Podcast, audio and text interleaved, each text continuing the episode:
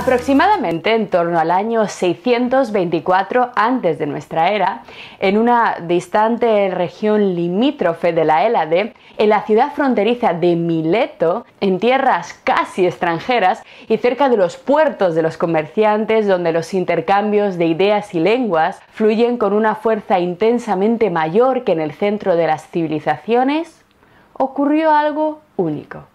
Un viajero un marino comerciante llamado Tales se convirtió en el padre de la filosofía, en el creador de una inédita forma de pensamiento que daría lugar a una cadena jamás interrumpida que llegará hasta nuestros días, permeando e influyendo en los más insospechados aspectos de nuestra vida cotidiana. Este enigmático ser humano, cuyo nombre proviene de la palabra griega thalassa, que significa mar, y de cuya vida apenas sabemos nada, parece que comenzó a preguntarse por el origen y la estructura, atentos, de toda aquella belleza natural que le rodeaba en sus viajes por el mar Egeo.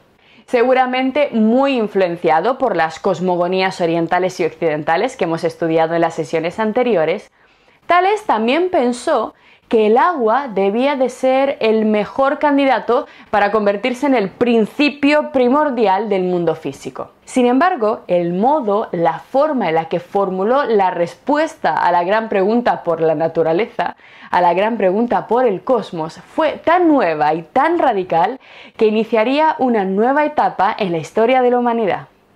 Para comprender realmente la revolución introducida por Tales, nos vendrá muy bien analizar cuatro aspectos fundamentales de su teoría filosófica. Cuatro rasgos que además se convertirán en las bases de la física y en las primeras reglas de juego de la recién nacida filosofía. Bien, la primera exigencia que podemos encontrar en la forma de pensar introducida por Tales de Mileto es, atentos, muy importante, el rechazo de la heterogeneidad entre la causa y el efecto en la explicación de todo lo natural una frase un poco extraña. ¿Qué, es lo que quiere decir esto? Fijaros, se trata de una idea simple, muy fácil de entender, lo vamos a ver enseguida, pero absolutamente rompedora. Lo que esta norma, lo que esta regla dice es lo siguiente. Según este principio, si el objeto de nuestro estudio es físico, es decir, si el objeto de nuestro estudio es de naturaleza material, la causa explicativa que debemos buscar y aportar de dicho objeto, aquella causa que explica su desarrollo, su origen, debe ser también necesariamente física. Es decir, es absolutamente necesario intentar explicar lo natural por medio de causas naturales y no apelar para salvar un poco los trastos a causas sobrenaturales que de forma mágica y secreta vengan a solucionarnos el problema cuando no sepamos explicar un fenómeno. Por tanto, si hablamos de algo material, como por ejemplo, yo que sé, el arco iris, la lluvia o la erupción de un volcán, no podemos explicar estos fenómenos naturales por medio de causas sobrenaturales, como era bastante habitual en la época. No podemos decir que el arco iris es fruto de la diosa Iris o que la erupción de un volcán se debe a los martillazos que pega en el núcleo de la Tierra Vulcano al fabricar las armaduras de los dioses. Apelar a los dioses y a fuerzas sobrenaturales es, según tales, hacer trampa y romper esta nueva regla de la filosofía. Los dos miembros de la relación no deben ser heterogéneos, sino homogéneos, del mismo tipo. Pero eh, si a esta exigencia le unimos la obligación de no asumir en la explicación proposiciones, como hemos visto, contradictorias e incompatibles, obtendremos enseguida una forma completamente genuina y original de explicar la fisis en la que no tienen ninguna cabida los dioses mitológicos ni otras fuerzas espirituales ajenas al mundo físico.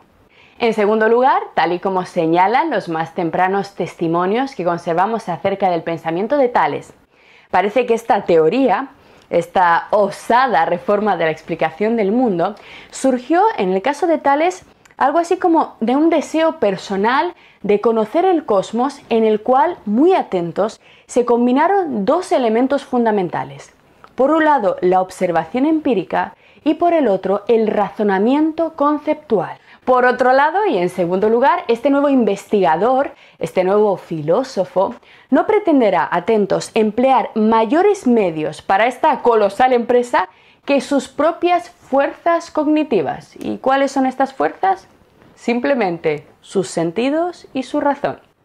En su formidable intento de explicar el cosmos, Tales no va a invocar la ayuda de los dioses eh, ni tampoco va a esperar revelaciones divinas, sino que comenzará a avanzar en solitario, confiando en sus capacidades humanas, físicas y terrenales.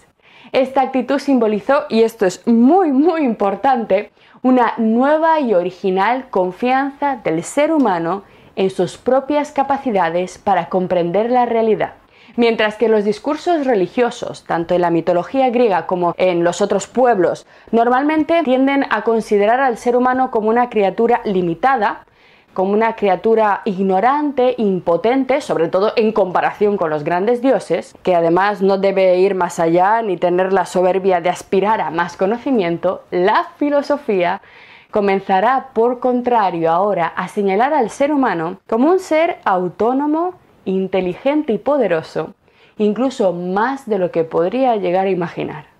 En una época en la que la supervivencia era el principal reto y la vida apenas pasaba de los 40 años, el culto a los dioses y el miedo imperaban e impedían al ser humano vislumbrar su verdadero poder. Aquí está también la revolución de la filosofía, un renovado optimismo y una nueva confianza en el ser humano.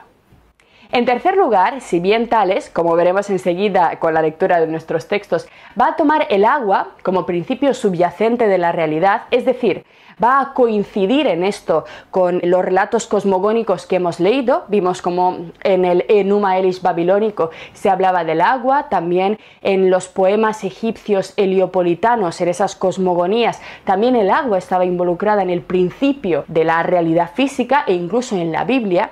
Es decir, si bien Tales también toma este mismo elemento, sus textos, las noticias que tenemos de su teoría, nos demuestran, atentos, una clara e incuestionable extracción del agua del contexto mítico. Es decir, se saca el agua de este tipo de explicaciones y se la introduce en un nuevo ámbito completamente diferente, transformándola simplemente en un elemento material. Y este rasgo se contrapone directamente a las visiones sobrenaturales que vinculaban al agua en las cosmogonías anteriores, a los dioses, a fuerzas espirituales dotadas de voluntad y deseos diferentes. Como vamos a ver, el agua de Tales no tiene personalidad, no tiene gustos, no tiene estados emocionales, no es algo que se irrite, se enfade o se deje seducir, yo qué sé, sino que es simplemente un elemento físico inerte una forma de materia que funciona de un modo completamente diferente al ser humano y por tanto de un modo completamente diferente a los dioses antropomorfos de los griegos, porque como todos sabemos, los dioses griegos estaban hechos a imagen y semejanza del hombre. Este cambio de sentido supuso además que la teoría de Tales fuera simplemente eso, una teoría y no una verdad que tuviera que asimilarse de forma absoluta y sin poder alterarla. Tales planteó por tanto simplemente una posibilidad que debía recibir su correcta justificación, su demostración empírica y que estaba además plenamente abierta a la discusión, como vamos a ver que harán eh, ferozmente sus discípulos. No me resisto a leeros este bellísimo fragmento de Genófanes que nos muestra cómo la filosofía se empieza a alejar a velocidades vertiginosas de todo tipo de discurso mitológico o religioso. Fijaros qué crítica tan dura la de Genófanes, le conoceremos un poco más adelante. Nos dice Genófanes, Homero y Hesíodo, los poetas, achacan a los dioses todo aquello que entre los hombres es motivo de vergüenza y reproche. Les achacan el robo, el adulterio y el engaño mutuo, y los mortales creen que los dioses han nacido y que tienen la misma voz y porte y vestimenta que ellos. Los etíopes afirman que los dioses son chatos y negros, y los tracios que los suyos tienen ojos zarcos, azules y rubicundos. Pero es que si los bueyes, caballos y leones pudieran tener manos, pintar con ellas y realizar obras de arte como los hombres, los caballos pintarían las figuras de sus dioses semejantes a caballos, y los bueyes a bueyes, y harían sus cuerpos a la semejanza precisa que tiene cada uno. Claramente hay una absoluta crítica a la concepción antropomorfa de los dioses que ya no van a tener ningún papel en las nuevas explicaciones de los fenómenos de la naturaleza y de la física. Finalmente, la última y grandísima revolución introducida por Tales es muchísimo más sutil y puede pasar desapercibida, ya que hoy en día forma parte del modo indiscutible en que nosotros vemos y comprendemos nuestra realidad. Su última y capital transformación del pensamiento occidental consistió en la concepción de la naturaleza, atentos, como un todo. Pero, ¿cómo que como un todo? ¿A qué nos referimos con esto? Si por un momento nos paramos a contemplar la inmensa variedad de cosas que existen en el mundo, la inerte y fría quietud de las rocas, el etéreo e inalcanzable movimiento de las nubes, los coloridos plumajes de los pájaros, el dulzor de las frutas, el brillo de los diamantes, las montañas, el mar o un niño humano, todas estas cosas a primera vista no tienen absolutamente nada en común son tan diferentes, unos vivos, otros completamente ajenos a la vida, con formas, colores y tamaños tan distintos que nadie se atrevería a decir qué tiene en común el mar con el fuego. Para los antiguos, de hecho, cada parte de la realidad tenía sus propios dioses y con ello sus propias reglas, sus propios principios de funcionamiento el aire, el agua, el subsuelo oscuro de la tierra, eran dominios de divinidades diferentes con personalidades diferentes que imponían reglas de juego diferentes. Cada dimensión, cada parte de la realidad, y esto es importante, tenía sus propias normas y cada aspecto del mundo era un reino separado. La naturaleza no era vista como una única totalidad, sino como una especie de multiplicidad de mundos aislados. Así, por tanto, la idea introducida por Tales es la idea de cosmos, que significa orden, unidad, y se opone al caos de la diversidad. La idea de totalidad introducida por Tales, de unidad ordenada, de que todo es solo aparentemente distinto porque en realidad todo está hecho de lo mismo, fue una absoluta innovación introducida por los presocráticos. Ahora, de momento, al principio del curso apenas podemos aprender realmente la relevancia de esta idea, pero lo que hay detrás de ella es más o menos lo siguiente. Si con nuestro esfuerzo empírico e intelectual somos capaces de explicar y comprender un pequeño fragmento de la realidad, por ejemplo, el agua, cómo funciona el agua, de qué está hecha, cómo se relaciona con otros elementos, si podemos entender un pequeño fragmento de la física, entonces seremos capaces de explicarlo todo, porque todo está hecho de lo mismo. Pero si ello es así, el filósofo el físico, estará llamado a hallar las claves y los secretos más ocultos del universo. El filósofo, no ya el sacerdote o el gobernante, sino el filósofo. Y ello evidentemente va a generar enormes tensiones. Por tanto, estas cuatro ideas se fusionaron en la mente de Tales para producir la primera teoría propiamente filosófica de la naturaleza. Pero para comprenderla del todo es necesario dejar ya de hablar y comenzar a leer, pasar a la lectura de los fragmentos conservados de Tales de Mileto. Lo que acabas de ver es solo un pequeño fragmento de nuestro curso. Si quieres disfrutarlo en su totalidad y descubrir muchos otros cursos, también de historia de la ciencia y de historia del arte, visita nuestra web anaminecam.com. Y recuerda, este proyecto solo es posible gracias a nuestro programa de microfinanciación. Si quieres apoyarnos, conviértete en uno de nuestros micromecenas en Patreon.